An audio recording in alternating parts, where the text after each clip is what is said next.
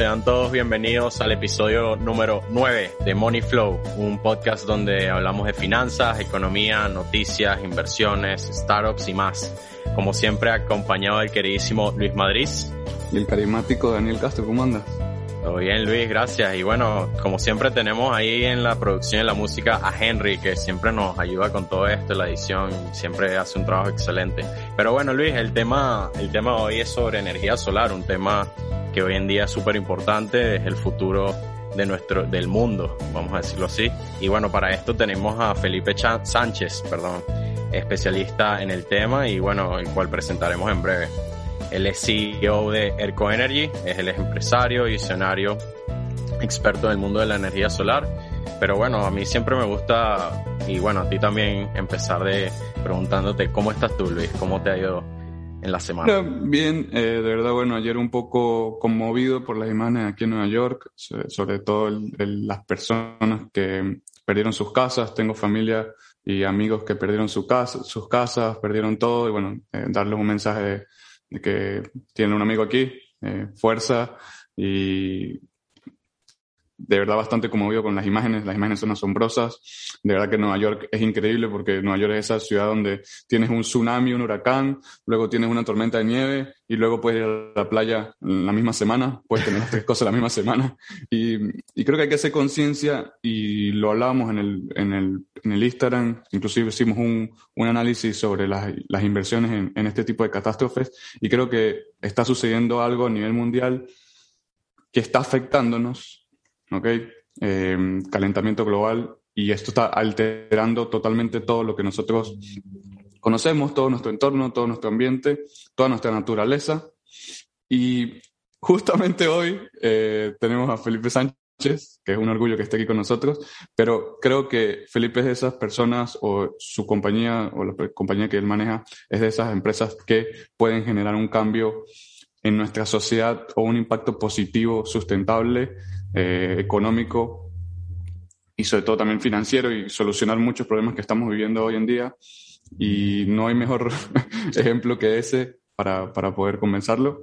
Así que bueno, eh, bienvenido Felipe, ¿cómo estás? La primera pregunta y la pregunta fetiche es, ¿quién es Felipe Sánchez? Eh, ¿Qué hace Felipe Sánchez? ¿A qué se dedica Felipe Sánchez? Y bueno, cuéntanos un poco sobre eso. Luis, Daniel, primero pues hola, eh, un placer para mí estar con ustedes en este espacio, me parece súper interesante lo que hacen, a mí me encanta escuchar podcast también y, y ya escucho inclusive los de ustedes están esperando y me ha gustado mucho lo que han venido hablando, entonces gracias por la invitación, me uno Luis a lo que decías, eh, a esa buena energía pues para las personas que de pronto están pasando un mal momento ahora por la tormenta, eh, esperamos pues que esto pase rápido y, y, que puedan recuperarse pronto. Entonces, buena energía también para las personas que ustedes conocen y para todos los que están afectados. Entonces, no, primero, gracias, gracias por el espacio. Eh, bueno, no, yo creo que, que, empezando acá, yo creo que el, el, espacio pues, de, de, un podcast es interesante para los que están escuchando. Eh, creo que lo importante acá es conocer de historias, de, de la difusión de ideas, de las experiencias de todas las personas, de, de la información que cada uno esté buscando, ¿cierto? Entonces, ahí ya hablando de, lo que me preguntaste, Luis, ¿quién soy yo?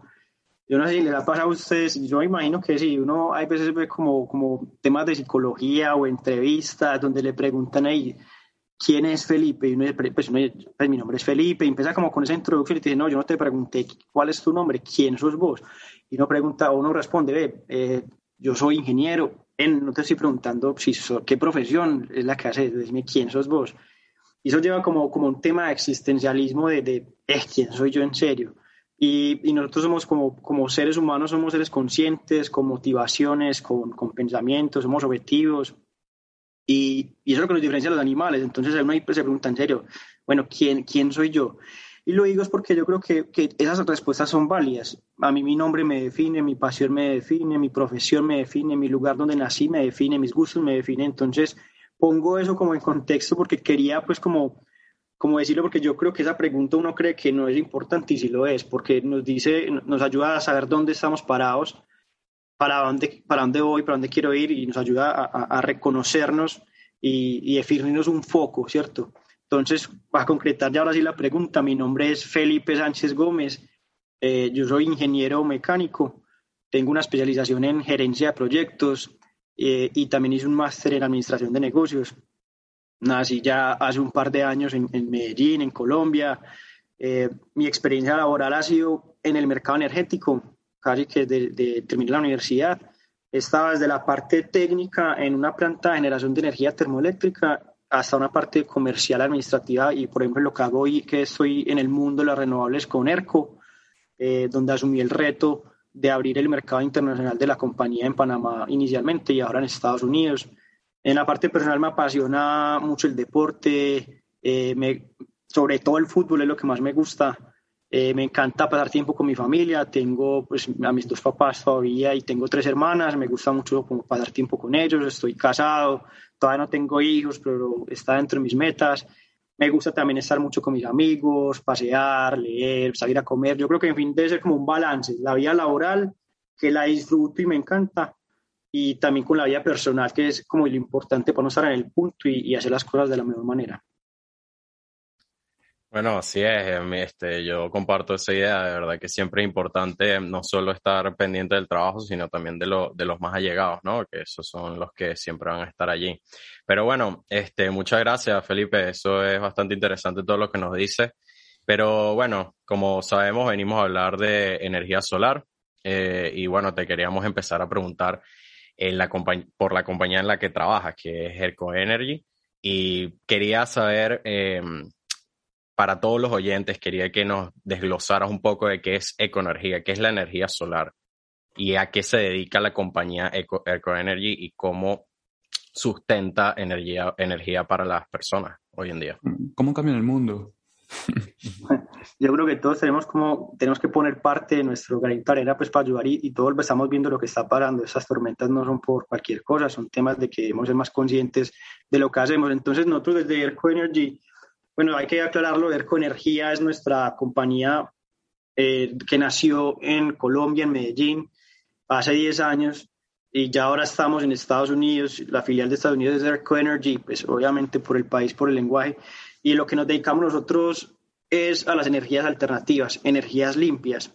Nosotros nacimos con un foco y, el foco es que somos una empresa customer centric, pensamos siempre en nuestro cliente y en ese cliente en el que queremos entregarle energía limpia, confiable y económica. Hoy en día tenemos tres líneas de negocios con una línea transversal. Las tres líneas de negocio es energía solar fotovoltaica, almacenamiento de energía y movilidad eléctrica. Y la transversal es la operación y mantenimiento para la gestión de estos, de estos activos. Y todo esto embebido con tecnología que hemos desarrollado internamente en nuestra compañía. Eh, nuestro modelo de negocio es EPC, que por las siglas en inglés es eh, Engineering, Procurement and Construction. Nosotros nos encargamos entonces de hacer la ingeniería, la compra y la construcción para finalmente entregar proyectos llave en mano. Eh, y algo súper importante que quiero aclarar es que nosotros, al ser customer centric, tenemos un tema que es súper vital y es entregar un servicio increíble en cada etapa de, los, de, nuestros proyectos. Desde que yo hablo con el cliente y lo llamé la primera vez, cuando empiezo a hacer las primeras negociaciones, cuando ya entonces cierro el negocio, cuando construimos el proyecto y cuando está el proyecto funcionando y vamos a estar ahí toda la vida útil del proyecto. Hoy en día estamos ofreciendo un ecosistema de energía con todas esas líneas de negocio que les conté. Nosotros no somos una, una empresa, o sea, no somos una empresa de energía solar solamente. Sea, no somos una empresa solamente de energía lo que somos es una empresa de energía donde ofrecemos todo lo que les mencioné ahora, eh, y todo eso obviamente apalancado con la tecnología. Bueno, pues buenísimo, está súper. este, me dicen entonces que tienen otro tipo de energía, no solo energía, no trabajan solamente con energía solar, ¿cierto? Sí, este, nosotros. Ah, no, no, adelante, Felipe, cuéntame. Lo que quería decirte, pues no, no es que sean distintas fuentes de energía, nosotros todas las energías son de fuentes limpias, sino que lo que tenemos es energía solar fotovoltaica, que es la que usamos con los paneles solares. Cuando hablo fotovoltaico es paneles solares, para hablarlos en términos un poco más fácil de, entender. Eh, paneles solares para las casas y, y, almacenamiento de energía es baterías, donde guardamos la energía para, por ejemplo, cuando se va la energía y, o estamos de noche y no hay energía de la red, podemos utilizar las baterías. Y movilidad eléctrica es los puntos de carga para los vehículos eléctricos, toda esa infraestructura. Sí, por, cierto, eh, hablando del tema de almacenamiento de energía, es un tema y a lo largo de la historia ha sido conflictivo cómo la energía solar guarda la energía, ¿verdad, Felipe? Em, he visto de que em, en muchos proyectos de energía solar el, almacenamiento de energía ha sido em, un problema constante porque las energías solares o los paneles solares, pues como que sí pueden obtener bastante o retener bastante energía, pero el problema no es ese, sino el problema de, para que sea sustentable o para que sea mucho más económico es almacenar esta energía. Estaba leyendo sobre una startup que se las pasé, se llama Ford Energy, una startup estadounidense que fue fundada en el 2017, que ha desarrollado, ha desarrollado unas baterías de hierro y aire que son como capaces de almacenar las baterías o estas baterías o este tipo de energía por más de 100 horas. Cuando yo leo esto, yo digo, wow, sí, bueno, 100 horas puede almacenar energía, pero sí me he dado cuenta de que mm, el almacenamiento de energía es un problema de que a veces solamente te puede durar la energía almacenada 10 horas, o 20 horas, y eso genera un, tipo de conflicto al, nivel de, mm, al nivel de crear algo sustentable y ecológico y, no solo pasa con la energía solar, pasa con cualquier tipo de energía renovable, de hidrógeno, etcétera, etcétera, etcétera. Y me, y me pareció, eh, o quiero que nos hable un poco sobre este tema, Felipe, porque tú tienes mucho más experiencia ahí. Me imagino que ves o, convives con este tipo de conflictos y, y, no sé si nos puedes desglosar eso un poco más sencillo de, sobre todo el, el almacenamiento de la energía solar, cómo, cómo funciona o, o, cuáles son los conflictos que hay por ahí. Claro, eh, el tema o el conflicto, como tú lo señalas, Luis, esencialmente en el tema de energías renovables no convencionales, cuando se habla de energías renovables no convencionales, por ejemplo, la energía solar, la energía solar o la energía eólica, y entonces ese conflicto está en la intermitencia de las tecnologías, de acuerdo a las fuentes de energía. Entonces, cuando menciono esto es que, por ejemplo, en la energía solar, nosotros no podemos garantizar cuánta irradiancia solar recibimos, o llevando a otras palabras, cuán soleado va a estar el día, si va a haber nubes, o por ejemplo para el tema eólico, si va a haber viento. Es un tema atmosférico que no podemos controlar eh, los seres humanos, ¿cierto? Entonces, si uno lo compara con otras fuentes de generación, como por ejemplo las plantas hidráulicas que usan el agua para generar energía, o las plantas térmicas que usan el carbón, gas o ACPM para generar energía, esas plantas, si bien pueden de cierta manera controlar, por ejemplo, el tema del agua, de cierta manera almacenándolo en represas o almacenar, por ejemplo, ACPM en tanques para poder controlar cuánta energía van generando, finalmente también pueden tener problemas de suministro, como por ejemplo un fenómeno del niño, donde hay mayor mayores temperaturas, menos lluvias, los afluentes bajan su nivel, sus caudales y por ende hay menos agua, entonces también hay que hay restricción del agua o un daño en una tubería de, de ACPM o de gas y entonces yo ya no tengo la ACPM para poder eh, generando la energía, pues finalmente pueden tener problemas de operación, pero, pero de cierta manera tienen una forma de operar continuamente un poco más garantizada, ¿cierto? En el tema de renovables no podemos garantizar lo que les mencionaba ahorita, de cuánto sol hay o, o de cuánto viento hay en el, en el, en el ambiente. Entonces, en ese sentido, nace el almacenamiento de energía. ¿Para qué? Para complementar las generaciones de energías de fuentes limpias, como la solar. Entonces, por ejemplo, lo que se hace es que se instalan eh, baterías, eh, por decir, para hacer una comparación de cierta manera, pues, para que la gente lo pueda hacer un símil, como si yo tengo una batería, la, la, batería de mi vehículo, entonces baterías ah, con otras tecnologías y más grandes, con mayor capacidad de almacenamiento, son las que se despliegan, o pueden incluso también baterías pequeñas para casas, depende pues, de cómo estemos haciendo el análisis.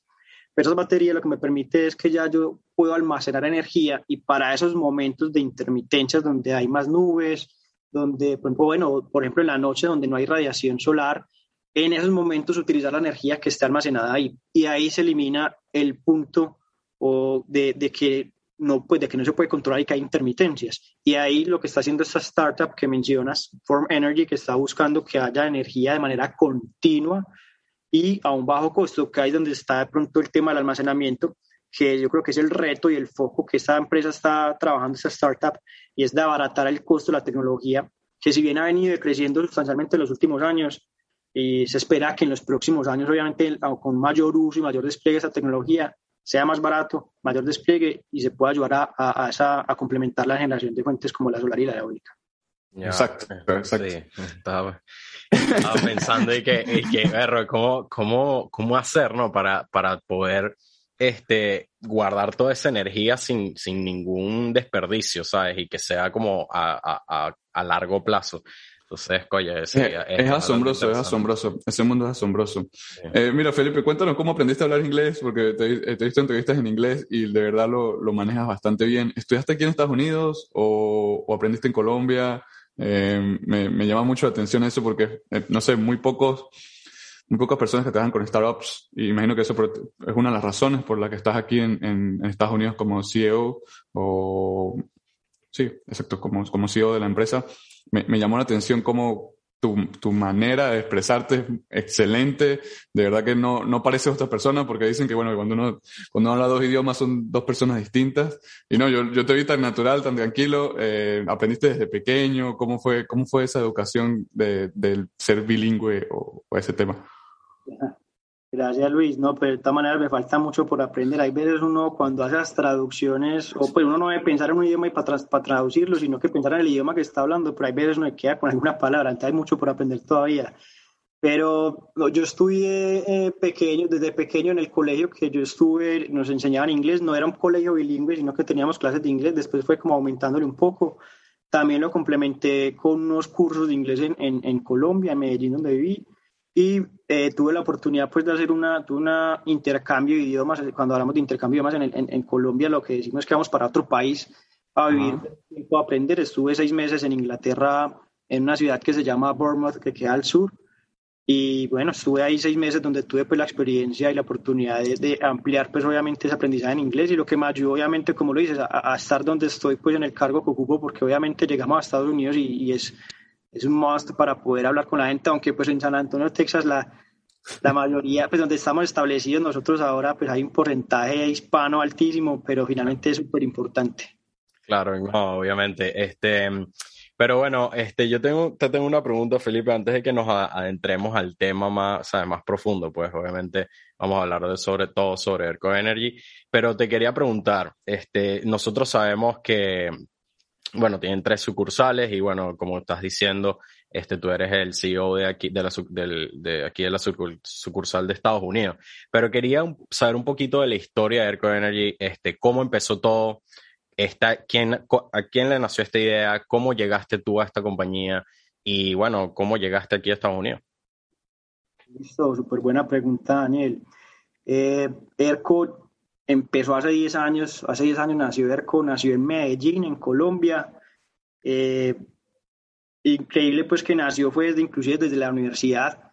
Los, en ese momento, hace 10 años, estaban todavía los fundadores en la universidad, siempre fueron eh, como muy interesados en, en hacer distintas cosas, eh, hacían pues proyectos de investigación, en fin, y temas específicos como por ejemplo que les gustaba mucho, que lo conozco, es la, la termodinámica. Y estando en grupos de investigación nació un día un, un proyecto el que desarrollaron el primero, si no estoy mal, que es el que hizo con la Universidad de AFIT, eh, y fue un calentador solar. Fue el primer proyecto. Y ahí fueron saliendo nuevas oportunidades, ¿cierto? Nació fue como una idea, eh, eh, estudiando en, esos, en ese momento en la universidad, pero obviamente leyendo todos estos temas de termodinámica y ni más. Ahí fue, si no estoy mal, fue sobre todo Juanes que estuvo como leyendo esos temas, que es uno de los fundadores. Los fundadores son Juanes y Juan Juan Esteban, Incapié y Juan Camilo López. Y, y estando en la universidad leyendo como de esos temas hace 10 años, pues de, energía solar, energías alternativas, energías limpias, o que era una oportunidad, se metieron como a hacer este proyecto en la universidad con el calentador solar. Y bueno, y se fueron saliendo nuevas oportunidades, como empieza cualquier negocio, una startup que es pequeña, que nace como uno con las uñas, empieza uno a trabajar y empieza uno a vender a family, vaya usted familia, friends and family, al abuelo, al tío, a la moza, al novio, tata, empieza a hablar con todo el mundo y a venderle a los conocidos primero y ahí van saliendo nuevas oportunidades. Entonces, en ese trasegar, obviamente, cuando fue creciendo la compañía, eh, los fundadores fueron buscando como entidades que ayudaran a impulsar ese emprendimiento. Y en Medellín hay varias de ese tipo de entidades como Parque, la misma Universidad FIT, Créame, en fin, varias entidades que, que, impulsan ideas, impulsan el emprendimiento y que inclusive ponen a Medellín hoy como una de las ciudades este, a mirar en, en, todo ese tema de emprendimiento en Latinoamérica. Y, y, bueno, y fue migrando, migrando y creciendo y ya hoy en día entonces eh, ERCO está a nivel nacional en Colombia, haciendo proyectos en todo el país, creciendo a nivel internacional, ahora en Panamá y Estados Unidos. Y obviamente pues ahí evolucionando el negocio como, cualquier otro. Ahora no solamente implementamos proyectos, es decir, que instalamos o construimos proyectos de generación distribuida, que cuando hablamos de generación distribuida es que se genera en el propio sitio de consumo, sino que los gestionamos estos recursos distribuidos de energía. Entonces, eh, eso es lo más importante y adicional, que es algo que me parece muy interesante de la compañía, que es el valor agregado fuerte de ERCO, la tecnología. Nosotros estamos desarrollando tecnología internamente y ahí es donde podemos complementar los que les mencionaba a ustedes ahora, que nosotros ofrecemos un ecosistema de energía con todas esas líneas de negocio y todo eso embebido en un montón de tecnología. Esa es como, como la historia de, de ERCO. Eh, no sé ahí si de pronto me faltó algo en lo que me preguntaste, Daniel, en responderte para volver a la pregunta. ¿Cómo, cómo, eh, ¿cómo conociste al, a los fundadores? Pues, o sea, ¿cómo, ¿cómo, llegaste ahí? ¿Cómo llegaste a ERCO? Eso ah, fue, eso ¿Y a dónde se expandieron también? Listo, listo. Ahí qué pena, se me pasó esa, esa pregunta, pero básicamente eh, les mencionaba, ellos estudiaron en la universidad, son ingenieros mecánicos, estudié con ellos, o sea, yo los conozco a ellos desde la universidad. Eh, oh, ustedes se conocen desde antes. Sí, sí, desde la oh. universidad. No los conocía antes de la universidad, los conocí entrando a la universidad, entramos el primer semestre y eso, que hay veces cuando uno, yo no sé, eso le pasa sí, a la universidad. Ajá. Y, entrar a hacer un nuevo círculo, obviamente con algunos amigos del pasado, pero entra y uno hace como un match de una con algunas personas y empieza a hacer tu nuevo círculo social de la universidad y ahí fue, yo estudié pues con Juan Camilo y Juan Esteban, toda la universidad eh, cuando nos graduamos, pues ellos siguieron este camino. Yo me fui por otro tema donde les sale ahorita, que trabaja en una planta termoeléctrica. en una, después, esa, eso es una empresa que, que, es grande en Colombia donde estuve y que al fin, pues cuando nació, pues yo siempre seguía conversando con ellos durante el tiempo, pues que, que ellos iban creciendo con la compañía y nacían oportunidades y finalmente me propusieron el reto de, de, de esta expansión internacional. Y tomé la decisión de, porque me parece un reto muy bacano, donde puedo estar envuelto en un montón de, de, procesos, de, cosas, donde puedo ser un poco más, puedo experimentar más, tener más poder de decisión, donde estaba en una empresa grande, donde eh, todo es muy estandarizado, donde es muy organizado, obviamente es una empresa que tiene que tener sus procesos. Y, y finalmente un reto de estos me, me, mostraba otro frente donde me motivé y empecé a trabajar pues con, con ERCO y fui inclusive pues entonces la persona que entró a, a, liderar esa expansión internacional que ahorita preguntaba Daniel, que de dónde estamos, nosotros empezamos entonces en Colombia y hace dos años, un poco más, empezamos como a pensar otros mercados, dónde llegar, qué podemos buscar para que la empresa crezca, que no se quede solamente pensando en país Colombia, sino venga, que dónde llamamos la marca. Y fuimos a Panamá hace dos años, abrimos la oficina, sigue la oficina estando y creciendo en Panamá pasando pues ese momento duro el año pasado de, de, COVID, que el país cerró, o sea, Panamá cerró de marzo a noviembre del 2020. Tú fuiste a Panamá a ser CEO de Panamá, ¿cierto? Sí, sí estuve viviendo en Panamá. ¿Qué, tal, eh, ¿qué tal Panamá? Ah, muy chévere. La gente, eh, yo creo que está, es una gente alegre, es que es como los latinos, los latinos tenemos pues como esa forma de ser que, que uno conecta fácil con, con, con las personas y fue una experiencia buena eh, donde obviamente era el primer paso internacional. Entonces aprendimos muchos, eh, mucho pues para poder seguir creciendo y pues, vivir en el país. La, verdad pues también fue como algo difícil por lo mismo de COVID, porque empecé a vivir en Panamá y me tocó la pandemia, entonces no lo viví creo que de la mejor manera. Al 100%. Al 100% pues y, y, ya estando en todo ese paso pues vine acá a Estados Unidos, entonces no me tocó como todo ese proceso de poder aprender de, de Panamá pues de, de, de toda manera que hubiese querido pero bueno, entonces empezamos en Panamá hace dos años y este año empezamos eh, en Estados Unidos. Mm, ya, está súper bien. ¿Sabes qué te quería comentar? Este, Luis te tiene unas preguntitas ahorita, pero voy a interrumpir lo que... Vale. Porque este, me parece interesante, en Colombia hay bastante, están fomentando, o sea, están fomentando bastante esto de la energía solar. Y esto lo digo porque un amigo, muy buen amigo de la familia, eh, es de San Cristóbal, de hecho, este, mm, él se mudó a Cartagena, Colombia. San Cristóbal es en la Colombia de Venezuela. Es al lado de Cúcuta, por decirlo así. al lado de mm. Cúcuta. Entonces, entonces, él se fue a Cartagena a vivir, la hija también se fue a estudiar en una universidad allá en Cartagena, y en, en esa universidad él da clases y hace trabajo de investigación, y su trabajo de investigación es de hecho de, de energía solar y todo esto, traer toda esta ingeniería que él comenta que es alemana y todas estas cosas que, bueno, nuevas que están sucediendo. Pero, pero es genial saber que un país de Sudamérica está, está realmente interesado en esto, ¿no? Yo creo que y pues no, Colombia está liderando en varios frentes, en temas de energía solar, en temas de movilidad eléctrica, todo ese tema... Eh, disculpa, en tema, en tema también vintage, también ves eh, como Rappi, ves eh, este tipo de unicornios, creo que el ecosistema en Colombia es cada vez más grande, inclusive te digo que está casi llegando a un nivel México, está casi llegando a un nivel Brasil, bueno, Brasil es muy grande, pero sí está llegando a un nivel muy importante a nivel de, ecosistema. El, como dice Felipe, creo que Medellín, creo que eh, Colombia cada vez está creciendo más en todo el tema de startups, en todo el tema eh, tecnología, es, asombroso y, y, por ahí me parece muy interesante todo eso. Eh, Felipe, ¿qué, ibas a comentar? Disculpa que te interrumpí ahí. No, no te preocupes, llega muy alineado a lo que estás diciendo. O sea, el Colombia está mostrando pues que finalmente en Latinoamérica y como lo han venido haciendo otros países hay talento, hay formas de sacar negocios diferentes, disruptivos, que puedan llevar soluciones y, hacer la economía un poco más eficiente, llevar nuevas alternativas para todas las personas buscando desde más abajo a más arriba. Y, creo que sí, Colombia está siendo líder en eso en distintos frentes, como tú lo dices, inclusive ustedes, eh, escuché el capítulo que tuvieron con, con David de Grab, eh, soluciones de ese tipo, fintech, temas en agro que son muy interesantes, temas como pues, Rappi, que es conocido pues por todos, en fin, y, yo creo que también desde lo que nosotros estamos haciendo y, esperamos pues que, que, que, cada vez se, se, lleve a más partes, a, a, más personas, como por ejemplo el tema de, de la, todo el ecosistema solar, el tema de tecnologías de NEU, que puede llegar a ser una, idea disruptiva que yo sé que va a tener mucho más nombre a futuro, y relacionando con lo que decía ahorita eh, Daniel, respecto al tema de energía solar, pues eh, Colombia sí tiene eh, varios beneficios, incentivos que hacen que la tecnología que hace 10 años cuando nosotros, por ejemplo, empezamos, esto era el que, el que montaba un panel solar era porque le gustaba el ambiente y no más. Hace 10 años la tecnología tenía un costo altísimo y, como ha venido creciendo el uso, la mayor adopción y el despliegue de esas tecnologías, hoy en día son negocios totalmente rentables, la tecnología es más eficiente, precios más, baratos, más bajos y finalmente eh, relacionado con estos incentivos hacen que el retorno de inversión sea muy interesante y que antes invita a que los que no estén utilizando este tipo de, fuentes lo piensen y busquen cómo hacerlo y, adoptar la, la, energía, la energía limpias. Hablando, hablando de eso por ahí, eh, bueno, yo tengo algunos números aquí, siempre saco mis números, soy, me, encantan los números. Y bueno, los paneles solares eh, o la energía solar ha disminuido o en sus costos un 99% desde 1977.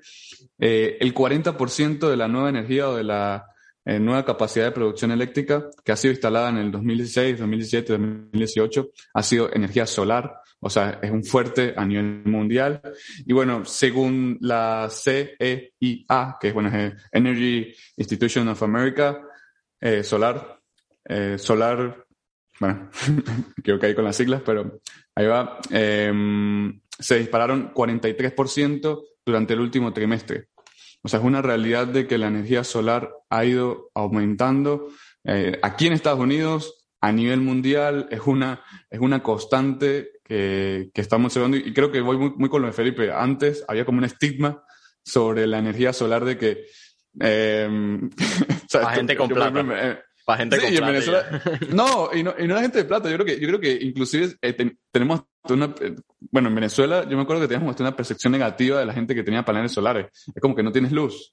o sea, es como que eh, me acuerdo yo que, que, en Venezuela teníamos esa perspectiva negativa acerca de esto y además que teníamos la, la, la perspectiva negativa, tampoco, eh, tampoco se veía, tampoco se veía mucho. O sea, tú, yo, tú en Venezuela viste panel solar, Daniel. Yo, yo creo que todavía no lo he visto, una cosa así. Y cuando habían paneles solares en Venezuela se los robaban. Literal. me acuerdo mucho que, me acuerdo que el gobierno puso como unas cosas de paneles eh, solares, bueno, sobre un año. Después dejan de existir porque la gente tendía a agarrarlos porque son costosos. Y los vendían en Colombia, por cierto.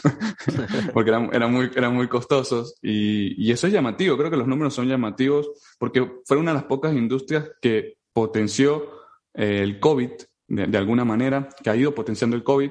Y además tú ves ya eh, ya incluso se volvió un tema político.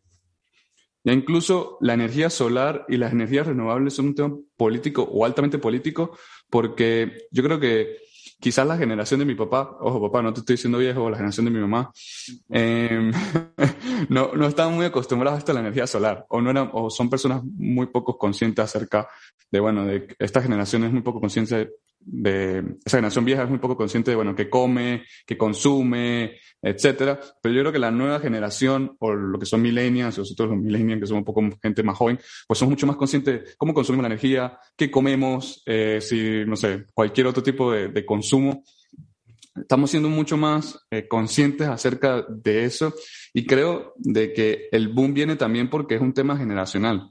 Creo que también es un movimiento, un movimiento generacional y me llama la atención de que políticamente, si ustedes escuchan, por ejemplo, el, speech, el último speech del, de los presidentes aquí en Estados Unidos fue un tema, eh, cuál era la energía que iba, que iba a utilizar Estados Unidos, si la energía fósil o la energía renovable y hacia dónde nos vamos a ir.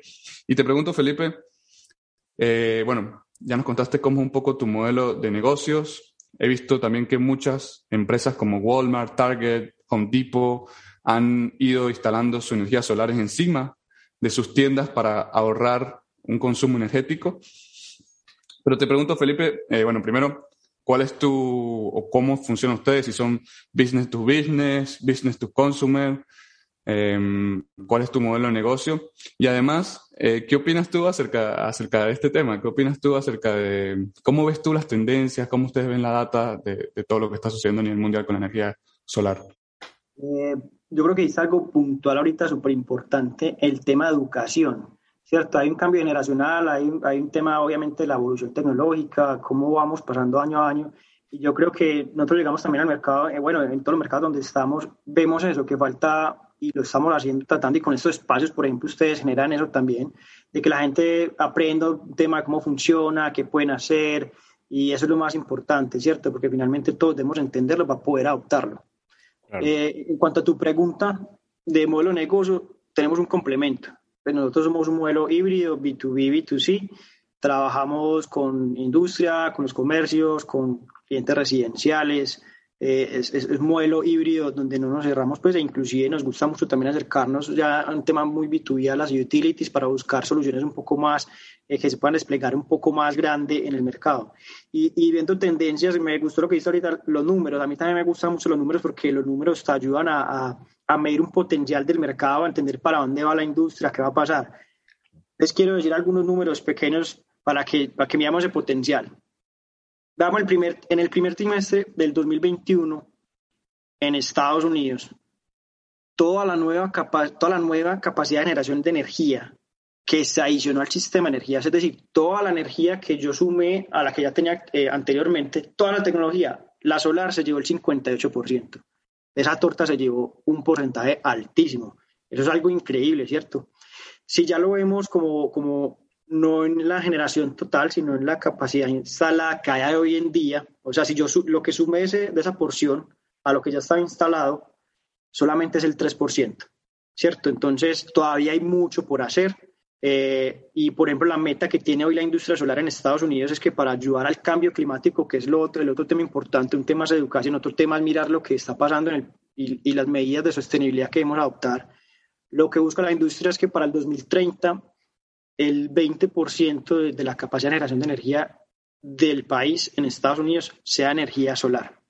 Entonces, si vemos, hay un gap del 3 al 20 interesante, donde todavía hay mucho por hacer, donde, como lo decías, gigante, gigantísimo. Y hay empresas que, que, mencionabas que están muy, muy metiéndose en esas metas. Por ejemplo, hay empresas de las que tú mencionas ahorita que no quieren irse a esa meta del 2030. Están pensando que para el 2025 ellos como compañía comprometida con la sostenibilidad, para el 2025 sean 100% renovables. Entonces yo creo que, que, hay un compromiso que finalmente, obviamente, lo que dice ahorita desde la parte de gobiernos tiene que estar impulsado con lo que decía Daniel de los incentivos, de esas leyes que apalanquen ese tipo de proyectos y, y finalmente con un gobierno que permita y de las vías libres para que puedan suceder más cosas. Me voy para otra línea de negocio para números, de lo que decías ahorita, Luis en movilidad eléctrica, los planes en Estados Unidos es que para el 2030 el 50% de los vehículos que se vendan en Estados Unidos sean eléctricos. Otro número absurdo para una población de, 300, de más de 300 millones de habitantes. Entonces, yo creo que, y eso viene, pues todavía no está pues, firmado, pero es lo que se está poniendo en la mesa, y es lo que se apalanca pues, por el gobierno actual que está muy pro ambiente en Estados Unidos. De hecho, ya creo que no, no, lo, no lo quería decir, pero si mal no recuerdo, creo que era Dinamarca, creo, era, es uno de los primeros países que está incentivando esto de hacer totalmente ventas de, de carros eléctricos en vez, ¿sabes? Y, y eliminar todo esto que de la gasolina, ¿no? Este... Eh, no, inclusive, inclusive en Estados Unidos, no sé si me equivoco, Felipe, Felipe tiene mucha más información sobre esto, creo que hay un impuesto sobre el carbono y creo que las compañías de libre carbono reciben algún tipo de incentivo. Pero cuando tú revisas, por ejemplo, los fundamentales de Tesla o, este tipo de reportes earnings, la mayoría de los ingresos es por eso, porque son una compañía, entre comillas, libre de carbono y, como que reciben un incentivo del gobierno. Felipe, ¿me equivoco o no? ¿O va por ahí? ¿Cómo, cómo funciona eso? Sí, hay un tema de, de, impuesto al carbono en distintos países donde tú puedes eh, sopesar ese carbono que estás emitiendo al ambiente eh, dentro de toda la cadena productiva que tienes, emites carbono. Y lo que se hace es como comprar certificados. Hay empresas que compran certificados, otras que lo hacen con medida implementando ya así cosas en su empresa. Y lo que se está buscando hoy en día es que porque en algunos sentidos, algunas soluciones de ese tipo, yo comprar certificados que me garanticen que estoy comprando un certificado yo ya soy carbono neutro, pues la idea es que sean soluciones que de pronto impacten más en el ambiente propias por cada empresa, pero sí es más o menos como lo mencionaste. Eso es muy interesante, Daniel. Ese tema, ese tema es muy interesante porque muchas empresas viven de eso, viven de, de simplemente ser libre de carbono porque el gobierno la, la incentiva. Em, creo que el tema político en Estados Unidos, eh, y, no lo hemos hablado mucho aquí en el podcast, pero es una, es una locura. Y creo que el tema de energía separa a las personas. O sea, de verdad, hay una separación y una polarización entre las personas porque eh, es algo de que em, la gente le cuesta cambiar y es algo normal, ¿no? La gente tiene miedo al cambio y, creo, de, como dice Felipe, es importante enseñar a las personas y fomentar todo este tipo de energías sustentables. No solo la energía sustentable, yo creo que todo negocio que genere sustentabilidad eh, es esencial para nuestra economía, para nuestro ecosistema Em, me gusta mucho ErcoEnergy porque ErcoEnergy es ese tipo de empresa que, bueno, mira, me está dando una solución a mí, que es la energía. La energía va a crecer porque cada día nos volvemos más tecnológicos, cada día nos volvemos más energéticos. También me da una sustentabilidad porque em, cada día es más importante, disculpen, afuera eh, son carros y eso. Cada día em, existe una exponencialidad en todo lo que es el ser más sustentable y además generas un cambio social en las personas, generas e impulsas el cambio social. Creo que tiene lo, que son las SGA, Social Government and Environment, eh, SGE en español, en inglés. Eh, me gusta mucho, me gusta mucho eso de, de Erco Energy y voy con otra pregunta que la tengo por aquí. ¿Cuál es el futuro de EcoEnergy? ¿Hacia dónde van ustedes? Eh, ¿dónde, ¿A dónde piensas ir, Felipe? ¿A dónde se están enfocando? Eh, sobre todo aquí dentro de Estados Unidos, que, que, es el tema interesante o el tema que nos importa, no el tema que vimos Daniel y yo.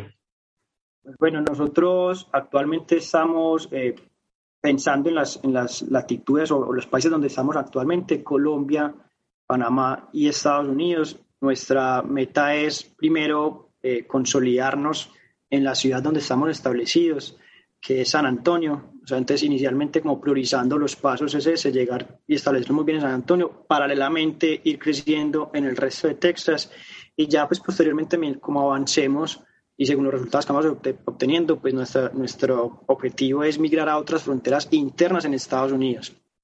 Eh, yo creo que a todo eso de ahí se nos vienen unos retos muy grandes eh, en, en, todo eso. Yo creo que dos de los principales, hablando del crecimiento en Estados Unidos, uno es el tema de crecimiento, cómo crecer ordenadamente, ¿cierto? Es un mercado muy grande, con mucha competencia, entonces tenemos que tener muy claro esa, esa estrategia para dónde nos va a llevar y cómo lo vamos a implementar. Y segundo, la regulación, porque el mercado de energía es un mercado súper regulado y, al estar con todas estas regulaciones, obviamente las reglas de juego no son, diferentes en distintos lugares. Por ejemplo, hablando en Estados Unidos, cambia por estado y cambia por ciudades. Entonces son retos y desafíos que tenemos que ir implementando hoy, que tenemos que ir evaluando y obviamente solventando en el camino. Nosotros como metas estamos eh, eh, apuntando al crecimiento de todo nuestro ecosistema de energía. Eh, ecosistema energía, hablando de las distintas líneas de negocio y muy enfocados entonces a hacer una neutility. Ese es, ese es como nuestro foco. que es una neutility? Hagamos el símil, creo que lo, lo conocen varias personas como Nubank. Nubank es un neobanco, ¿cierto? ¿Por qué? Porque cambió la forma como se manejaba ese, ese mercado también altamente regulado, cambió el concepto a un banco totalmente digital sin oficinas. Nosotros desde el grupo ERCO estamos haciendo lo mismo, queriendo ser una Neu-Utility, haciendo todo a través de nuestra tecnología con Neu y apalancando ahí todo el tema del desarrollo de, los recursos distribuidos de energía por medio de todo nuestro ecosistema de energía. Ese es como nuestro foco y hacia dónde estamos apuntando. Eso suena buenísimo. Espero que, que, lo logren lo antes posible para que, bueno, sigan creciendo, ¿no? Este, ahora bien, hablando de todo esto que estábamos hablando de números y hablando de que todo esto tiene que ser eh, apoyado para poder surgir, ¿no? Obviamente. Queríamos preguntarte acerca de los financiamientos que ha tenido ERCO Energy, eh, bueno, tanto en Colombia como en Estados Unidos o Panamá, si lo han tenido por allá, y cuáles son estos, estos no sé, compañías o, o inversionistas que están invirtiendo en ustedes. Aceleradoras, sobre todo. Ok, les puedo contar un poco pues nosotros este año específicamente, incluso ya con la pregunta que hacen, eh, queda pues apenas porque este año cerramos dos rondas, dos levantamientos en rondas de inversión. Una para ERCO, fueron 6 millones de dólares en una ronda de inversión Serie A. Ese, Fue liderada por el Fondo Privado de Inversiones de, de EPM, que es Ventures EPM. EPM, de, pues para los que están acá y no conocen, es una de las utilities más importantes de Colombia eh, ahí hubo también una participación pues, de otras dos entidades, un Family Office y, y, otra, y otra fondo de inversiones. Y para Neu tuvimos también una ronda de inversión de 3.5 millones de dólares. Es una serie eh, semilla, fue liderada por ERCO Energy. ERCO, ERCO también puso el dinero pues, para, que, para seguir creciendo el negocio, junto a otros ángeles inversionistas que participaron esta, en esta ronda de Neu. Entonces, eso es como lo que tenemos ahora nosotros en nuestra serie de estas dos series de este año. Eh, en total, ERCO ha levantado 8 millones de dólares más o menos, NEU ya con estos 3.5 millones y eso es lo que nos permite ahora nosotros seguir pensando en nuevas fronteras. Y lo que me dice ahorita, ¿para dónde más piensan? Nosotros por ahora es el crecimiento en Estados Unidos, Panamá y Estados Unidos. Con NEU estamos mirando de pronto otra frontera adicional eh, en México, pero maneras desde ERCO también queremos eh, llegar a México y a otras fronteras que tenemos ya visualizadas, que inclusive cuando íbamos a, abrir la oficina en, Estados Unidos, eh, cuando hicimos todo el due diligence, venga, ¿para dónde vamos?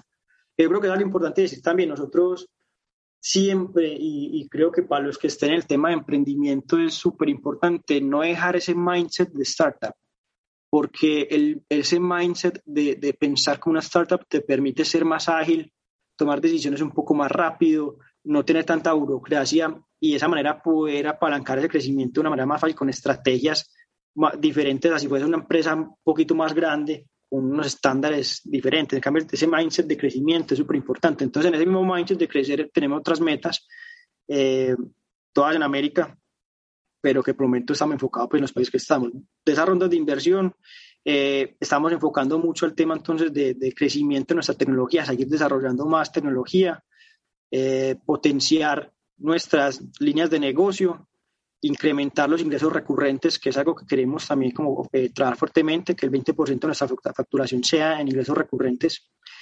Y, el crecimiento pues de eh, EU como tal que ahora pues a lo que viene esperamos que este año comparado con el 2020 solo EU crezca un 7x que es un número muy interesante para una empresa que lleva pues ya dos años en el mercado como tal con la solución tecnológica. Para que... Increíble que, hablaste de los ingresos recurrentes y el 20%, para la gente que está escuchando y no sepa qué es esto o no sabe qué es esto, pues es muy importante un ingreso recurrente de una empresa porque genera 10 veces más valor que cualquier otro tipo de ingreso y es mucho o es muy más fácil, es, creo que es 250 más fácil, 250% más fácil venderle un, un producto a alguien que tiene un ingreso recurrente que generar a alguien nuevo. Es muy costoso traer a alguien nuevo a la compañía. Seguro Felipe eh, está consciente de eso. Em, hablaba Felipe y Felipe me gustó mucho que eligieron San Antonio, Texas. ¿Por qué? Porque Texas es el nuevo Silicon Valley de Estados Unidos. Texas es, una empresa, es un, estado que está creciendo. Sobre todo, bueno, mi familia también está allá. Saludos a mi familia. Eh, y tú ves cómo va creciendo, Tesla va para allá, Apple va para allá, Amazon se está yendo para allá, inclusive Disney está en la mesa de que se vayan para allá porque, bueno, todo el tema fiscal fortalece el tipo de compañía. Eh, de verdad, felicitaciones. También felicitaciones por los 11.5 millones de dólares levantados hasta ahora, que se dice fácil, pero son, ya son ocho cifras. Pero sí me gusta o sí me llama la atención el, el tema NEU y el tema... Eh, Sí, el tema de la app, ¿qué, es Neu? Explícanos un poco cómo funciona Neu, qué hace Neu, porque cuando yo lo leí y, entendí qué hacía, me pareció como que esto es increíble, de verdad que inclusive lo quiero tener. yo, yo, yo estuve buscando quién lo hace aquí en Estados Unidos y muy no, no hay muy pocas eh, compañías que lo hagan. Em, y dije, wow, esto me parece increíble que lo han hecho unos colombianos, una empresa colombiana. Y, y, de verdad me pareció fascinante y quiero que se lo expliques a, a las personas que, que hacen NEO, cómo, cómo funciona NEO y cuál es la meta o el objetivo que quiere lograr NEO. Listo, Luis. Y yo creo que, que, uno lo muchas veces no es consciente de cómo consume energía. Yo creo que, para, lo digo porque es lo que hacemos con, con NEU. Eh, normalmente cuando nosotros hablamos con, con nuestros clientes o pregúntense ustedes, ¿cuánta energía consumen? La gente sabe cuánto paga, de pronto yo pago 100 dólares, 150 dólares, de pronto es lo que saben. Eh, pregúntele a alguien de una casa cuál es electro, el electrodoméstico que más consume energía. De pronto por que lo pueden pensar y uno dice, bueno, de pronto el aire acondicionado o la nevera, no sé, o el horno, porque de pronto uno medio asocia por el tamaño de los equipos. No, o también asocia, por ejemplo, cuando hay, por ejemplo, cuando hay verano, realmente cuando hay verano, pagas más electricidad que cuando hay invierno. Generalmente tiene que ser así. Entonces, sí, suben, como que asocias, los rates. Suben los, sí, suben los rates, pero asocias de que es el aire acondicionado, pero a veces no es así, ¿sabes? Y eso es, es un buen tema que está tocando Felipe. Yo pensaba, yo al llegar aquí pensaba eso, y que coño, voy a usar ese, ese aire acondicionado porque me está quebrando, me está dando limpio aquí. Sí, sí, y uno piensa, uno piensa así como lo acaba de decir Felipe, y, y creo que eh, eso es un tema de que nos pasa a todos, absolutamente a todas las personas que viven en Estados Unidos le sucede esto. Eh, y me he dado cuenta que pasa en Texas, pasa en Nueva York, pasa en Indianápolis, pasa alrededor de todo Estados Unidos. Pero bueno, eh, seguimos, Felipe, síguenos contando. Disculpa. total, muy bueno, hay que ver esos insights porque de ahí nosotros sabemos y es lo que nos ayuda a entender más el mercado. Pero es lo normal, lo que hemos visto es eso, no conocemos. El 90% de las personas no saben cómo usan la energía. Y no solamente las personas, la industria, muchas veces también las industrias les desconocen el desagregar cada equipo que tienen en su planta cuáles están en buenas condiciones, cuáles no, cuáles está utilizando energía, en fin, ¿cierto? Entonces, ese es el valor agregado de ERCO para ofrecer un producto diferencial, ¿cierto? Y es en varios sentidos. Con NEU nosotros estamos implementando temas de ahorro de energía, estamos haciendo dimensionamiento de sistemas solares del, por ejemplo, el sistema que de verdad necesitas, porque con NEU podemos ayudarte a reducir tus consumos y por ende el sistema solar no tiene que ser el que pensábamos antes, sino que como reducir consumos necesitas menos paneles solares. Entonces, un sistema más adaptado a lo que tú necesitas. Y el tema de data, yo creo que lo hemos visto y, como lo escucho en muchas partes, que el, nuevo petróleo es la data, ¿cierto? Entonces, la data vale mucho, la data tiene un montón de, información ahí y, si no, y nosotros con Neu podemos darle información a nuestros clientes para que puedan tener ese control del consumo energético. Entonces, viendo a cómo nació Neu, que me parece también una historia súper bacana de contar, Neu nació hace, hace dos años y como les dije ahorita, ERCO siempre estamos pensando qué vamos a hacer ¿Qué, qué nuevo nos vamos a inventar? Me lo imagino así, me lo imagino así llegando a la oficina, Daniel. Bueno, Daniel, ¿qué vamos a inventar hoy? así es fácil, así es fácil. Sí, bueno, sí, ¿qué, vamos sí, bueno. ¿qué vamos a hacer hoy? Total. Pero no creas, de ahí salen, de esos espacios de, de preguntarle a alguien, empezar a hablar, de ahí salen las ideas. Por ejemplo, ahí nació de esos espacios de hablar así, bien, acá vamos a hacer, nació una interrogante hace un par de años, y era, ¿cómo hacemos para que alguien en un apartamento que no tiene cuando hablo de apartamento, puede ser un edificio, por ejemplo, ¿cierto? Un apartamento, un edificio. ¿Cómo hacemos para que esa persona que no tiene el espacio para poner, eh, para poner paneles solares pueda tener energía solar? Si no tiene el espacio, ¿cierto? Qué buena, qué buena cabeza tienen, porque de verdad que es súper importante. Sigue, perdóname. Es, es, un conflicto, sí. Sí, sí, totalmente. Sí, total. Y, y, nace, nace entonces de, de, esa interrogante de crear esos espacios y estar pensando en crecer en nuevas ideas se creó un equipo de trabajo, inclusive en su momento lo llamaron Proyecto Manhattan, para darle como más motivación, más energía, pues, y, que fuese algo de verdad que esté enfocado en eso que se estaba pensando. Se pensó entonces dentro de ese proyecto en redes inteligentes, en energía transactiva, se hacían espacios de brainstorming cada semana, se dibujaba, ta, ta, ta, y se llegó a lo que Neu empezó a hacer en su momento. Eh, obviamente Neu va evolucionando como cualquier negocio y ya hoy tiene un montón de, de nuevas eh, alternativas para servicios de nuestros clientes pero nace, nace como un proyecto interno en ERCO, como una spin-off de ERCO, eh, donde pensando como en ese mercado energético y en ese proceso del tema de energía que ha sido el mismo en los últimos 100 años, como les mencionaba ahorita, aquí todos estamos acostumbrados, a mí llega la factura de energía y la pago. ¿Qué, ¿Qué, puedo hacer yo para ser más eficiente con la factura? No, ya me llegaron, me llegó cuánto consumí el mes pasado, de pronto tengo un historial de los últimos 12 meses, pero no puedo hacer nada, ¿cierto? Entonces, pensando como algo, una solución disruptiva, más eficiente, se creó el primer comercializador digital de energía de Colombia. Entonces es muy complementario con ERCO porque podemos también complementarlo con nuestras soluciones desde la parte de energía alternativa con los que decía ahorita que nosotros también hacemos. Y, y nosotros decimos que NEU es donde se encuentra la energía con la tecnología. Ese es como lo que tenemos ahora. Y ahora de pronto para puntualizar un poco eh, ah, bueno, lo que buscamos con esto es que se democraticen los recursos de estilos de energía, es decir, que más personas puedan usar la energía solar, por ejemplo. Y, y de pronto lo que tú me preguntabas ahora, de, listo, pues específicamente, ¿qué es esa tecnología? Pues yo quiero entender antes qué es. Es un, es un equipo pequeño del tamaño de un celular eh, que instalamos en la, en la residencia de nuestros clientes o en la empresa, porque también puede ser para, para comercio e industria, en donde nosotros lo que hacemos es recopilar data. Y, lo que hacemos es que cogemos data con inteligencia artificial, transformamos esa data en información y con esa información ayudamos a nuestros clientes a ser más inteligentes en su consumo de energía, a entender porque les damos segundo por segundo, ya no es como antes que les llega la factura con lo que consumieron el mes pasado, sino que pueden meterse hoy mismo, revisar cuánta energía están consumiendo hoy, qué equipo está usando cada energía y nosotros les ayudamos con notificaciones inteligentes de energía. Entonces, ya entendiendo cómo consumen nuestros clientes de energía, creamos un perfil del consumo de energía de nuestros clientes y con nuestros algoritmos, algoritmos vamos enviando notificaciones y te decimos, por ejemplo, eh, Luis, los jueves a las 12 del día eh, consumen normalmente, por decir un valor, 20 kilovatios hora mes y hoy estás consumiendo 30. Revisa qué estás haciendo y tú de pronto te preguntas, no, es que estoy haciendo hoy una comida especial en el horno, es normal. De pronto otro día te podemos demandar una y te decimos, Luis, llevas tienes el horno prendido por cinco horas, si lo estás usando todavía, y ahí tú dices, ve, lo he prendido, ahí ahorras una energía. O por ejemplo, nos hemos dado cuenta de clientes que tienen algún equipo que no usan y está conectado en su casa. O por ejemplo, yendo a un caso de una, de una industria, es que la industria tiene, por ejemplo, 10 motores que funcionan iguales y le decimos, venga, el motor número 3 está consumiendo un 20% más de energía. Revise ese motor para ver de pronto qué está pasando. Entonces es un tema que te ayuda a ser proactivo también, como por ejemplo actividades como operación y mantenimiento.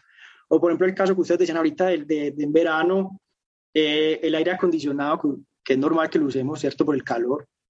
Y que te digamos, ve Luis, el aire acondicionado que tienes es un 15% menos eficiente que los de tus vecinos. Deberías de pronto pensar en que si puedes cambiarlo y con los ahorros que tienes pagas por uno nuevo y te ahorras energía de ahí para adelante, ¿cierto? Entonces es como una, es una solución de tema de darte data con, con todo el tema de energía, tienes toda esa información en una aplicación o en una plataforma, funcionan las dos formas desde tu computadora o del celular, con toda esa data de consumo de energía, con esa data de, de, de, tu casa, de cómo estás usando eso, de tu negocio. Y obviamente que podemos, por ejemplo, con les decía ahora, nosotros pues, en este momento el modelo de negocio es diferente en Colombia y en Panamá como es en Estados Unidos. En Colombia lo tenemos como comercializador digital de energía, pues estamos vendiendo energía en Colombia. Entonces ahí podemos a los clientes que no tienen cómo tener paneles solares, venderles energía solar, lo hacemos garantizando que verdad la energía que se le está entregando solar a través de blockchain, tokenizamos la energía, lo que se produce en un punto X, se entrega en un, en un punto Y, está garantizado. Y, pero en, en, Estados Unidos y en Panamá lo estamos empezando como un software as a service o solution as a service, Todavía no estamos comercializando energía, porque eso ya pues un proceso un poco que ya con el tema regulatorio tenemos que ir solventando, pero que es nuestra meta pues para, para también después vender energía en el mediano plazo. Y ya con Neu podemos hacer un montón de cosas, eh, entregar KPIs, entregar eh, Smart Reports, eh, gráficas a la medida, hay un dashboard para tener toda la información, reglas, alarmas, detectar anomalías como les contaba ahorita, optimizar el uso de, los paneles solares, hacer un tema de respuesta a la demanda o, temas, por ejemplo, que yo te diga a ti también, ve, teniendo ese mismo equipo sabemos si tienes un carro eléctrico y te puedo decir, dependiendo del lugar donde estés, ve, la energía por la noche a, la una de la mañana es más barata que la energía al mediodía. Deberías cargar tu vehículo hasta ahora. O, por ejemplo, si tienes energía almacenada en tu vehículo, te podemos decir, venga, nosotros necesitamos energía en este momento. Te compro lo que tienes en tu vehículo a tanto. ¿Cierto? Y entonces hay un montón de que ya la gente se, se envuelve y hay un empoderamiento de la energía muy interesante y eso es lo que estamos haciendo con Nevi. Se nota, se nota que son bastante, este, ¿cómo se llama? que realmente se enfocan en el cliente. Eso me parece súper bueno y súper interesante, sobre todo aquí en el mercado de Estados Unidos, que eso es lo que les importa más a todos, ¿no? Pero bueno, tenemos una, un par de más de preguntas antes de que se nos acabe el programa. Este, queríamos saber, este, si tenían alguna alianza comercial, alguna, vemos en tu, podemos ver en tu, eh, bueno, en, su, en su página web que tenía un par de ahí nombradas, nombres grandes que me pareció interesante. ¿Nos puedes hablar un poquito sobre eso?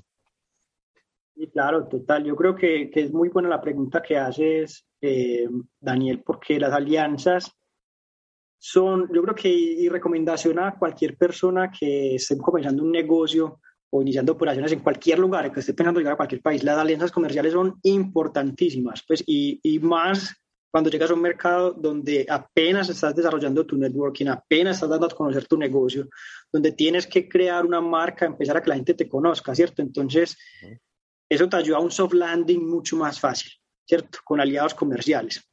Y obviamente, aliados que generen valor para tu empresa, ¿cierto? Nosotros tenemos en cada país aliados, en, eh, como les comentaba ahorita, en Colombia está EPM, que hace parte, pues porque ha, ha hecho, ha entrado en nuestras rondas de inversión y es uno de los eh, shareholders de la compañía. En Panamá, con ENSA, que es una de las empresas distribuidoras grandes de energía eh, en Panamá. Y en Estados Unidos tenemos ahora una alianza con Epicenter. De pronto ahorita me hiciste una pregunta, si no estoy mal, Luis, como si, entramos en algún programa de aceleración con alguna incubadora. Y nosotros la alianza que tenemos, sí, es. Nosotros la alianza que tenemos en Estados Unidos es con Epicenter. Epicenter es la aceleradora e incubadora es una aceleradora e incubadora de empresas de energía y nació de la utility de San Antonio que es CPS Energy. Entonces nosotros hacemos parte del programa de aceleración y nuestro objetivo es seguir desarrollando esas alianzas que nos van a permitir fortalecer nuestro trabajo y obviamente nos permite también llegar a nuevas oportunidades de negocio. A mí, a mí el tema de, de Neu eh, me parece asombroso. De verdad, a mí me parece que... a mí me parece asombroso, porque mira, yo, yo, por ejemplo, nosotros tenemos una startup, una pequeña, una pequeña tengo una empresa, eh, Soto Manuel, que es una parte fundamental de aquí la compañía Space. Tiene una compañía de franelas, eh, hace estampados de franelas. Pero sabes que para tú calcular el costo de la franela cada estampado, pues tienes que calcular el coste de la energía que, que gasta la, la franela. Y nosotros no tenemos cómo calcularla. O sea, es algo de que es un problema para nosotros como empresa saber cuánta energía gasta cada franela. ¿no? Porque eso es un coste que, que, existe y por lo tanto se tiene que pagar y se tiene que añadir al, al, costo de la pieza. Así que uno se lo tiene que imaginar. O sea, tú te tienes que imaginar el coste de cuánta energía gasta eso. O sea, tú haces un cálculo y dices, no, bueno, esto cuesta, no sé, 50 centavos. Y, me parece... El total de energía. Sí, y, y, sobre todo la gente que tiene algún tipo de compañía o, no sé, algún tipo de deli, restaurante, etcétera, eh, es un gasto alto, son costos altos, sobre todo aquí en Estados Unidos Em, generalmente tienen a ser costos eh, fijos bastante elevados.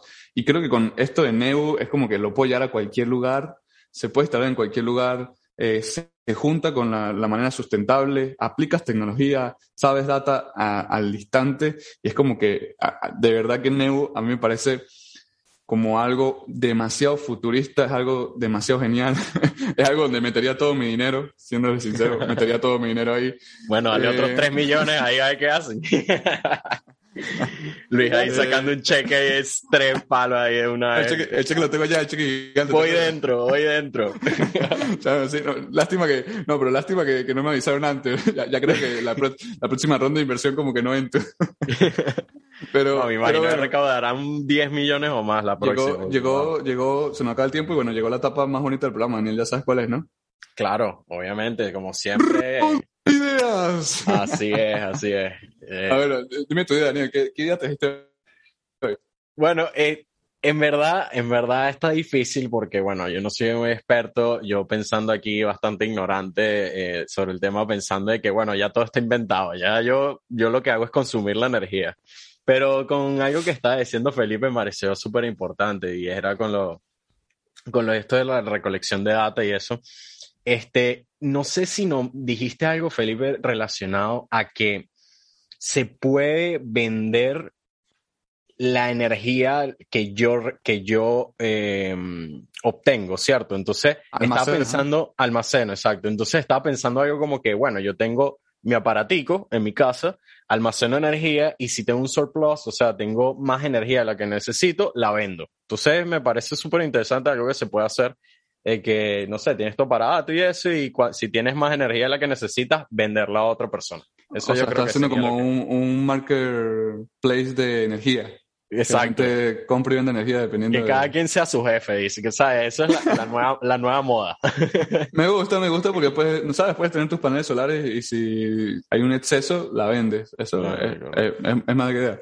Eh, bueno, mi idea, antes de la de Felipe, disculpa Felipe, bueno, mi idea es crear paneles solares. Estuve leyendo sobre una compañía que se llama Mana Electric, que es de Luxemburgo, y me gustó mucho su idea, me gustó mucho su, la forma como, eh, su modelo de negocio, y es que crean eh, algo que se llama TerraBox, una fábrica totalmente automatizada que crea, disculpen, ya.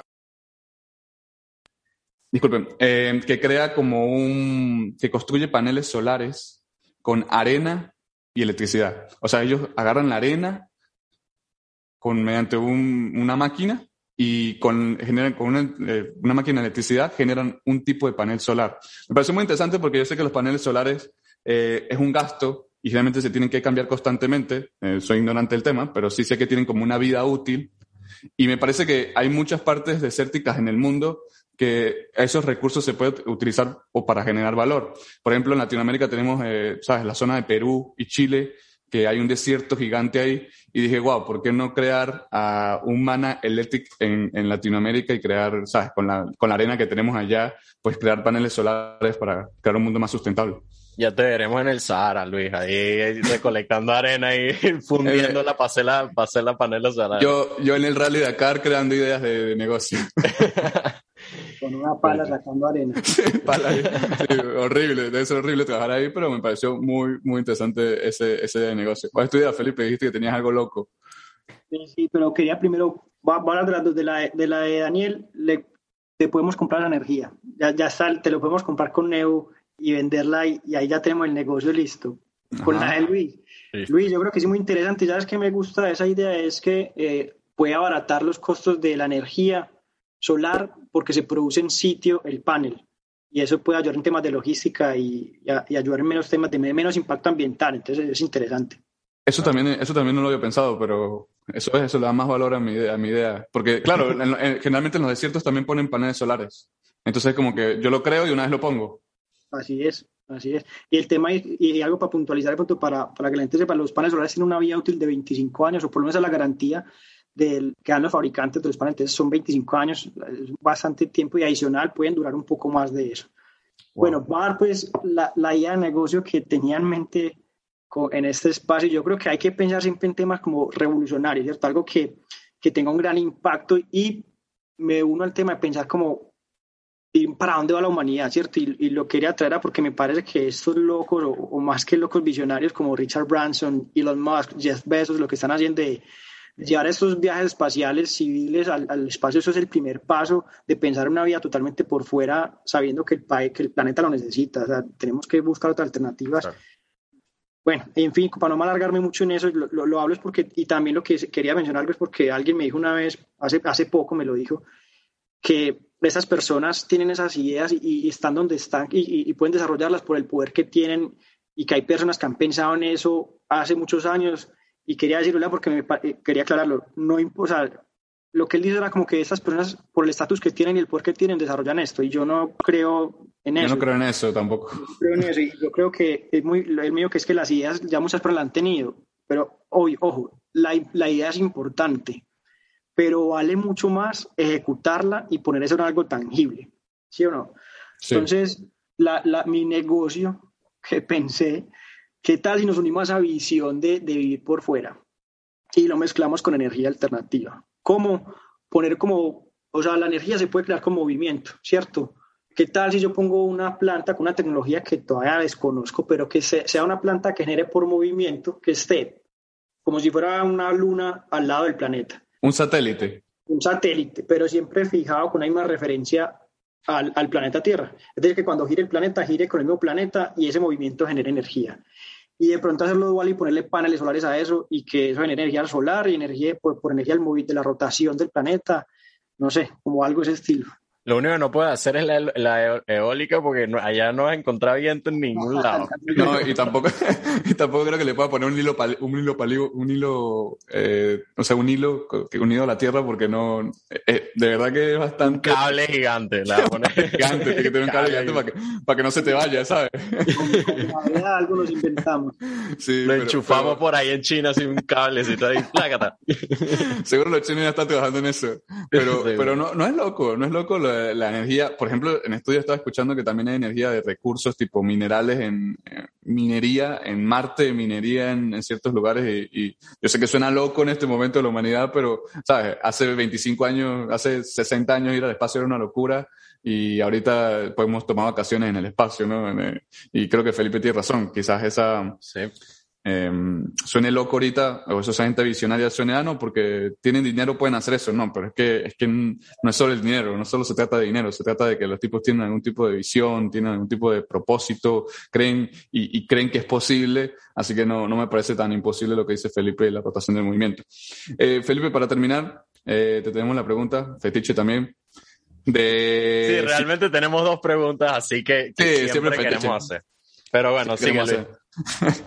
de, ¿Qué le dirías tú al Felipe de 18 años, a la persona que está escuchando esto, um, si tuvieses un espejo, eh, ¿qué, ¿qué, le dirías a esa persona que tiene un emprendimiento ahorita? ¿Cuál sería tu consejo? ¿Cuál sería tu, sí, eh, qué, tu idea? ¿Qué, qué, qué le dirías como, como amigo a ese tipo de persona? Ah, muy buena pregunta. Eh, pensándolo pues como mucho en, lo, en, la experiencia que he tenido, yo creo que es súper básico, súper básico para lograr un tema de emprendimiento, un tema de lograr un, un, objetivo, lo que se esté pensando en mente es determinación. Pues yo creo que dedicarle el 100% de tu tiempo y energía y mente para que pueda ser exitoso, ¿cierto? Entonces, estar enfocado en que lo puedes lograr, poner todo de ti y todo tu tiempo, ¿cierto? Yo creo que en el camino, para decirle a esa persona, si se equivoca va a ser normal, antes de verlo como algo malo, es bueno, ¿cierto? Es aprendizaje. Si yo vi que por mi experiencia, vi que por acá no me funcionó, pivoteo y me voy para otro lado, ¿cierto? Y emprendo en ese nuevo camino con esa nueva solución, en fin, voy mejorando. Entonces, estoy 100% convencido que lo más importante es el trabajo duro con una dosis altísima de convencimiento de que soy capaz de, de y algo muy importante que uno no puede dejar nunca, ser muy curioso eh, y prepararse curioso en el que siempre estás pensando nuevas cosas, como ahorita hablábamos, qué podemos hacer nuevo, para dónde puedo ir, cómo mejorar, y prepararse en el sentido que yo tampoco puedo esperar que se me venga todo del momento para otro y se me ocurrió lo hice sin tener las herramientas. Entonces, prepararme, estar estudiando, leyendo, capacitándome, movido por nuevo conocimiento. Increíble, no, de verdad que, que sí, siempre es necesario ese tipo, ese tipo, sobre todo hábitos como la lectura y eso para, para seguir informándote y ayudar a los demás. Pero bueno, Felipe, lastimosamente eh, se nos acaba el programa el día de hoy. De verdad, muy agradecidos eh, por tenerte acá, eh, todo lo que nos, nos diste a conocer, todo lo nuevo que aprendimos. Y yo sé que muchísima gente que nos está escuchando eh, aprendió también y eso es lo que nos importa realmente y bueno, darle una visión a la gente de que puede, me gustan tus últimas palabras, pues le das una visión a la gente de que realmente puede lograrlo, ¿no? No, y, y me gustó que, que, que, enfocó el trabajo duro eh, uh -huh. como primordial porque generalmente uno piensa de que le va a llegar las cosas al cielo y no, no es así, hay que trabajar bastante duro y eso es lo que diferencia eh, bueno, a, a las grandes yo, mentes. A las grandes mentes, sí, sí, me gustó, me gustó mucho eso. De verdad, bueno, un placer, Felipe, tenerte aquí. De verdad, eh, gracias por dedicarnos el tiempo, dedicarnos el espacio. Gracias por resolver nuestras dudas. Nosotros no sabemos nada de energía solar. No me pregunten nada sobre energía solar porque no sé mucho. Pero sí, eh, tener un experto en, en, el tema, en el topic, eh, nos pareció genial. Y eh, bueno, felicitarte por todo el trabajo que estás haciendo, desearte eh, mejor de los éxitos. Aquí sabes que tienes a dos personas. Daniel está buscando trabajo todavía, así que si lo quieres contratar, eh, hace buenos cafés, ¿viste? Hace buenos cafés, Daniel. y, viste, viste que se, se, se, se pone el uniforme y todo, porque hoy vinimos combinados, curiosamente. Eh, viste que tenemos ahí el mismo uniforme, pero bueno, Daniel, Daniel sirve unos buenos cafés, creo que, ¿qué sabes hacer? ¿Late? ¿Qué, qué Daniel? Bueno, eh, algunos unos mocos bastante buenos. no, vale, a mí ni me gusta el café, pero pero más en serio, más, más en serio, eh, más en serio, en verdad, eh, súper bueno tenerte por acá. Este, bueno, nada, nos despedimos el día de hoy. Muchísimas gracias a todos los oyentes, de verdad que cada vez somos más, por favor. Felipe, eh, ¿quieres hablar de algo más? ¿Quieres decir algo más? Eh, ¿Cuáles son tus redes sociales? ¿Cómo te podemos contactar? ¿Cómo podemos contactar a Eco Energy? Eh, eso sería bastante bueno. Pues conciso, yo creo que primero, gracias a ustedes por el espacio, me gustó mucho, qué bueno compartir información con las personas que quieran saber más. Y, y eso mismo con lo que dices ahora, yo siempre estoy abierto a conectar, a hablar, a analizar oportunidades, a hacer networking o simplemente a tomarnos un café de los que hace Daniel. Allá en San Antonio, nos vemos en San Antonio. Entonces me pueden buscar, eh, eh, me pueden escribir a mi correo que es fsanchez.ercoenergy.us. ERCO es ERCO. Nos pueden buscar también en redes sociales como ERCO Energy o ERCO Energía para la empresa de Colombia. Eh, y mi nombre completo en LinkedIn, Felipe Sánchez Gómez, abierto a que hablemos más. Eh, y muchas gracias nuevamente, Luis y Daniel, qué espacio tan bacano. No, gracias a ti, bueno, y gracias a todos los oyentes. Espero que les haya servido este tema. Y como siempre, este, nos pueden seguir en redes sociales también, Space, eh, raya abajo, Capital G, en Instagram. Por favor, vean, vean los, los likes de Luis, que siempre son interesantes. Y además le, le hace falta a veces uno, uno que otro este contacto para, para hacer live también por ahí. Eh, y bueno, nada, muchísimas gracias a todos y nos despedimos. Luis. Luego, hasta luego, Daniel. Eh, también les dejo aquí abajo toda la información de Erco Energy para que vayan y lo sigan. También les dejo la información del, del espacio para que nos sigan, arroba space, piso, capital group. Eh, también estamos en Spotify, eh, Google Podcast, eh, Apple Podcast, Amazon Podcast, donde cualquier cosa que tenga un podcast, eh, estamos ahí, ¿me vieron? y, y, bueno, hasta luego. Chao, chao, chao. Money Flowers. Chao. chao.